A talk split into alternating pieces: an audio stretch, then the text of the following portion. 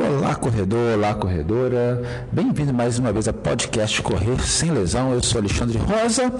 Hoje nós vamos falar um pouquinho sobre a avaliação biomecânica da marcha e da corrida e a sua importância na prevenção de lesões, tá certo? Muitas vezes as pessoas me perguntam se é realmente possível correr sem lesão. Respondo de bate-pronto: olha, lesões são multifatoriais e quanto mais fatores você consegue rastrear, mais fácil é de você correr sem lesão, mais fácil é de você prevenir lesões e até mesmo tratar as lesões existentes. E uma parte importante dessa avaliação biomecânica é a avaliação da marcha e da corrida. A primeira coisa, o que é marcha? Marcha humana é a locomoção humana. Né? É, é, talvez seja aí né, o que antecede a corrida, o, o gesto mais básico do ser humano, aí, talvez seja a locomoção. E uh, você, através dessa análise da locomoção, você consegue identificar várias alterações de comprimento muscular, de força e ativação muscular, de amplitudes de movimento das articulações. E isso é muito útil, igual eu falei, na prevenção e no tratamento de várias lesões. Então, a análise da marcha humana revela muita coisa para a gente. Eu vou dar um exemplo, um exemplo prático.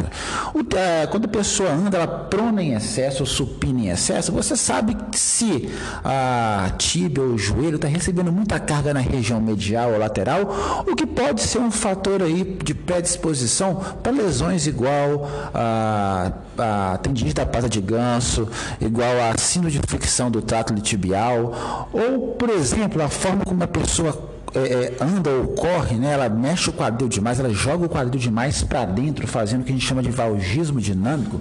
Isso pode levar a bursites é, é, no quadril, pode levar aí a dores lombares, enfim, várias, várias lesões ah, que a gente consegue aí, é, de repente, prever ou otimizar o tratamento através aí da uh, análise da marcha e da corrida.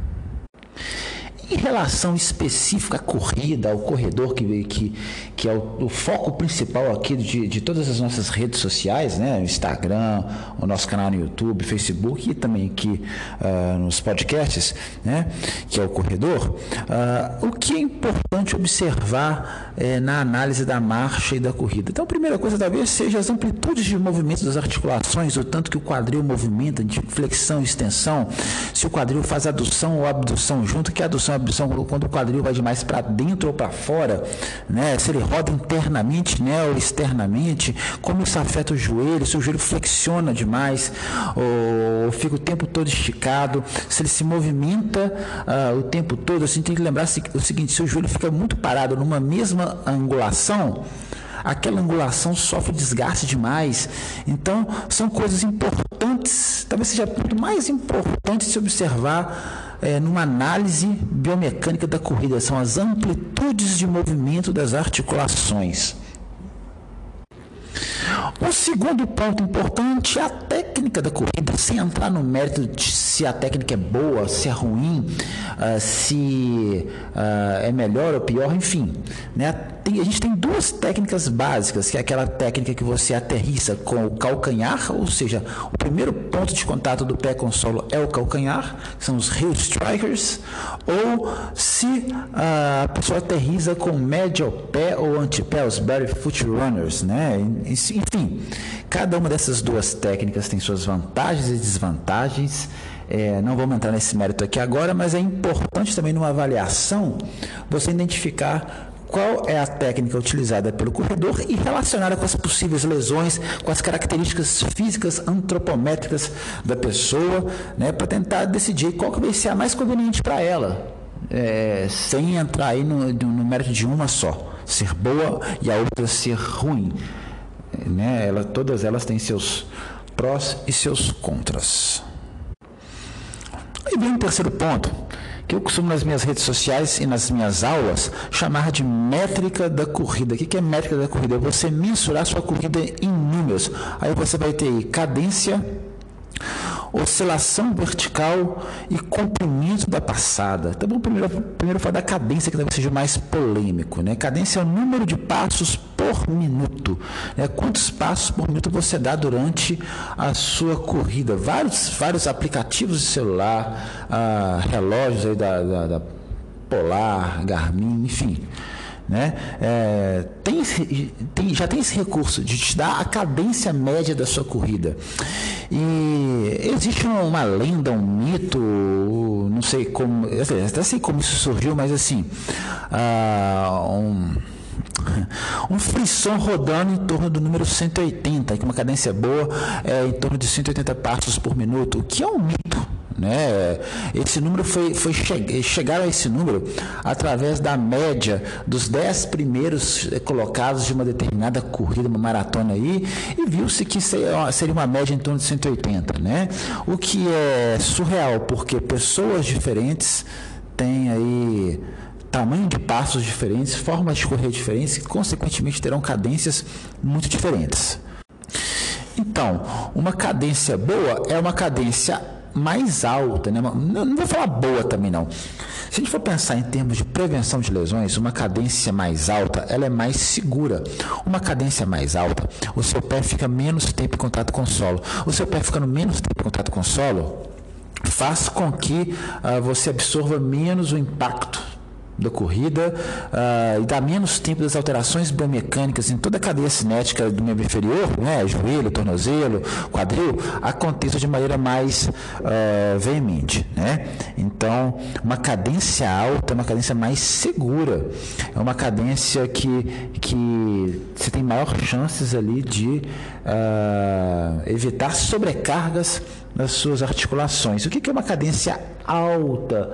Né? Aquela cadência, a maior cadência sem você é, tornar sua corrida robótica. Tem que ser a corrida suave, você tem que executar os movimentos todos né, de, de, de flexão do joelho, extensão, flexão extensão do quadril, né? porém, com uma passada um pouco mais curta para que você consiga ter uma cadência mais alta.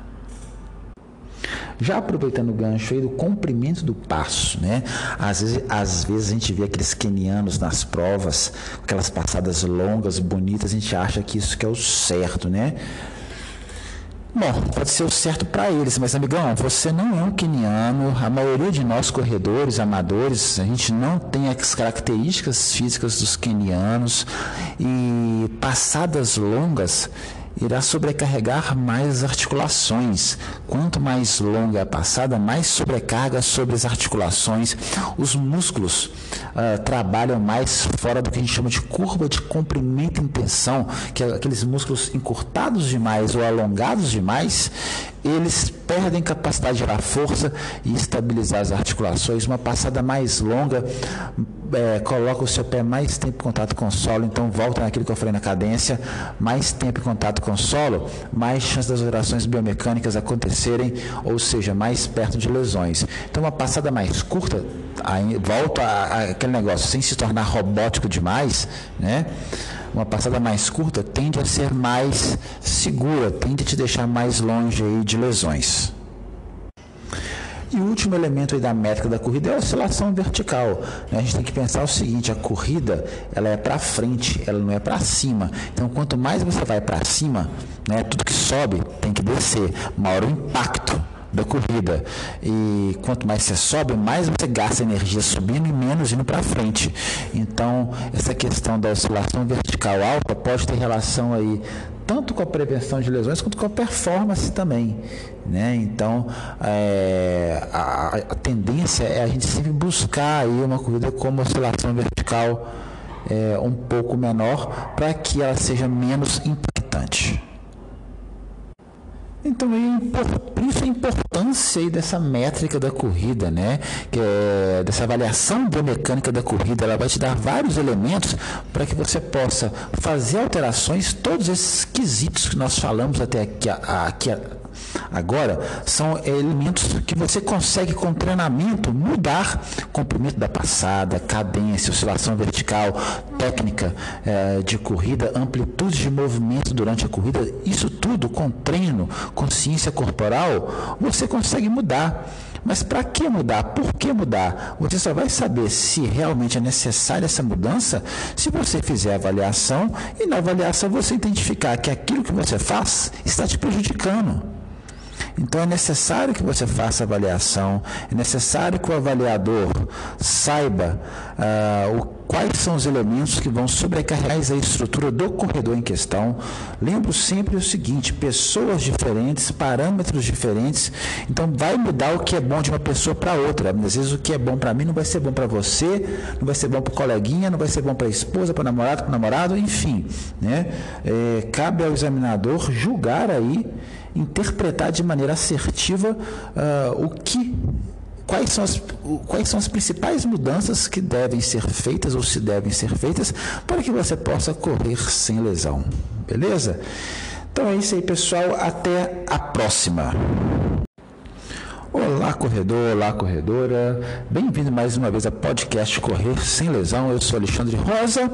Hoje nós vamos falar um pouquinho sobre a avaliação biomecânica da marcha e da corrida e a sua importância na prevenção de lesões, tá certo? Muitas vezes as pessoas me perguntam se é realmente possível correr sem lesão.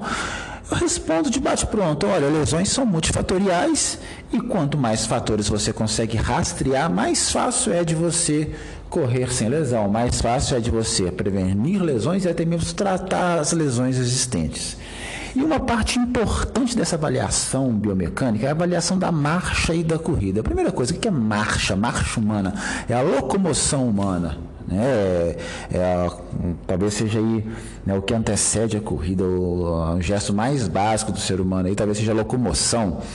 E uh, você, através dessa análise da locomoção, você consegue identificar várias alterações de comprimento muscular, de força e ativação muscular, de amplitudes de movimento das articulações. E isso é muito útil, igual eu falei, na prevenção e no tratamento de várias lesões. Então, a análise da marcha humana revela muita coisa para a gente. Eu vou dar um exemplo, um exemplo prático.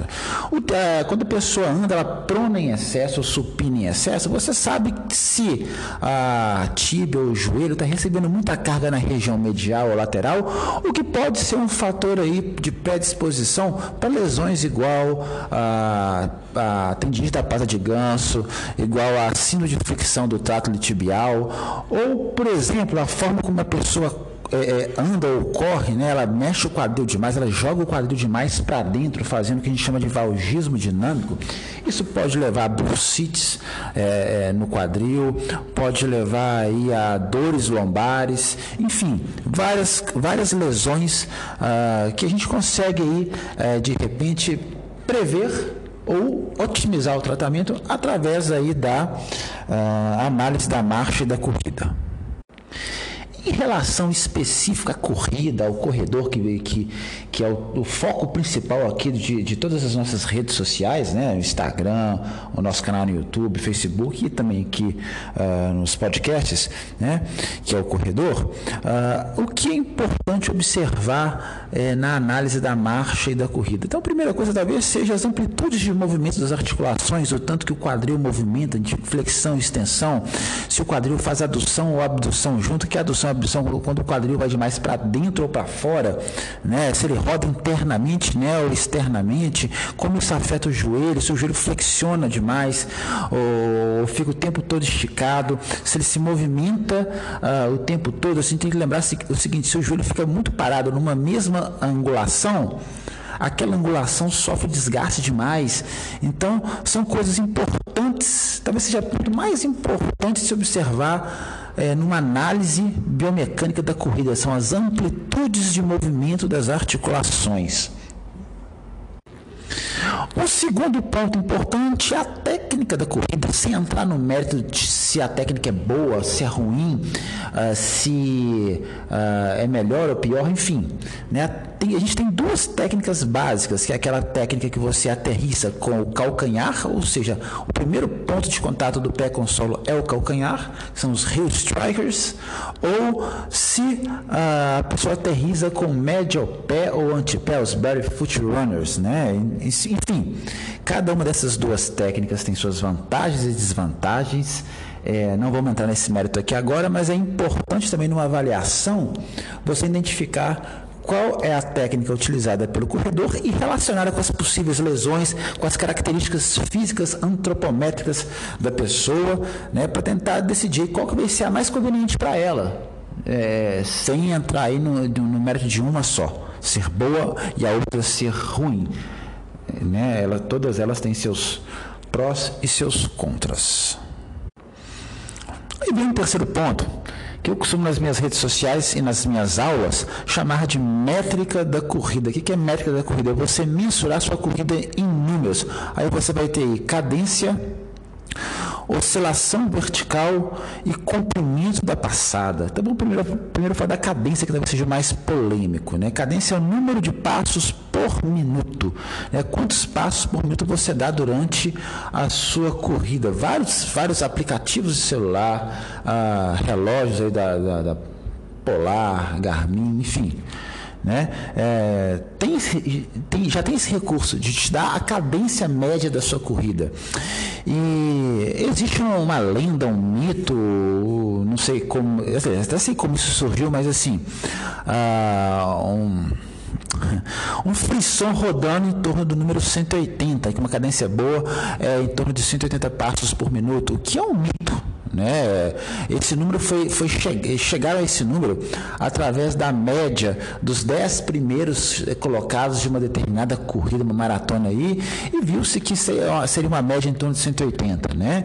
O que é surreal, porque pessoas diferentes têm aí tamanho de passos diferentes, formas de correr diferentes, que consequentemente terão cadências muito diferentes. Então, uma cadência boa é uma cadência mais alta, né? não, não vou falar boa também não. Se a gente for pensar em termos de prevenção de lesões, uma cadência mais alta, ela é mais segura. Uma cadência mais alta, o seu pé fica menos tempo em contato com o solo. O seu pé ficando menos tempo em contato com o solo, faz com que uh, você absorva menos o impacto da corrida uh, e dá menos tempo das alterações biomecânicas em toda a cadeia cinética do membro inferior, né, joelho, tornozelo, quadril, aconteça de maneira mais uh, veemente. Né? Então, uma cadência alta é uma cadência mais segura, é uma cadência que, que você tem maior chances ali de uh, evitar sobrecargas nas suas articulações. O que é uma cadência alta? Né? Aquela cadência, a maior cadência sem você é, tornar sua corrida robótica. Tem que ser a corrida suave, você tem que executar os movimentos todos né, de, de, de flexão do joelho, extensão, flexão, extensão do quadril, né? porém, com uma passada um pouco mais curta para que você consiga ter uma cadência mais alta.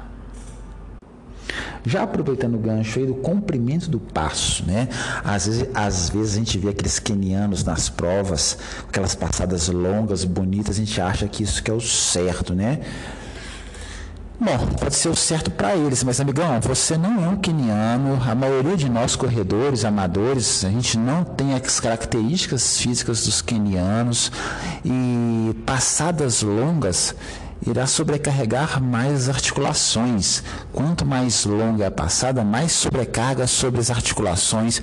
Os músculos uh, trabalham mais fora do que a gente chama de curva de comprimento em tensão, que é aqueles músculos encurtados demais ou alongados demais, eles perdem capacidade de gerar força e estabilizar as articulações. Uma passada mais longa é, coloca o seu pé mais tempo em contato com o solo, então volta naquilo que eu falei na cadência, mais tempo em contato com o solo, mais chance das alterações biomecânicas acontecerem, ou seja, mais perto de lesões. Então uma passada mais curta, aí, volta àquele negócio, sem se tornar robótico demais, né? uma passada mais curta tende a ser mais segura, tende a te deixar mais longe aí de lesões. E o último elemento da métrica da corrida é a oscilação vertical. Né? A gente tem que pensar o seguinte: a corrida ela é para frente, ela não é para cima. Então, quanto mais você vai para cima, né, tudo que sobe tem que descer, maior o impacto da corrida. E quanto mais você sobe, mais você gasta energia subindo e menos indo para frente. Então, essa questão da oscilação vertical alta pode ter relação aí tanto com a prevenção de lesões quanto com a performance também. Né? Então, é, a, a, tendência é a gente sempre buscar aí uma corrida com uma oscilação vertical é, um pouco menor para que ela seja menos impactante. Então, por isso a importância dessa métrica da corrida, né? Que é, dessa avaliação biomecânica da corrida, ela vai te dar vários elementos para que você possa fazer alterações, todos esses quesitos que nós falamos até aqui, aqui Agora, são elementos que você consegue com treinamento mudar comprimento da passada, cadência, oscilação vertical, técnica eh, de corrida, amplitude de movimento durante a corrida. Isso tudo com treino, consciência corporal, você consegue mudar. Mas para que mudar? Por que mudar? Você só vai saber se realmente é necessária essa mudança se você fizer a avaliação e na avaliação você identificar que aquilo que você faz está te prejudicando. Então é necessário que você faça avaliação, é necessário que o avaliador saiba uh, o, quais são os elementos que vão sobrecarregar a estrutura do corredor em questão. Lembro sempre o seguinte: pessoas diferentes, parâmetros diferentes, então vai mudar o que é bom de uma pessoa para outra. Às vezes o que é bom para mim não vai ser bom para você, não vai ser bom para o coleguinha, não vai ser bom para a esposa, para o namorado, para o namorado, enfim. Né? É, cabe ao examinador julgar aí interpretar de maneira assertiva uh, o que quais são, as, quais são as principais mudanças que devem ser feitas ou se devem ser feitas para que você possa correr sem lesão. Beleza? Então é isso aí, pessoal. Até a próxima.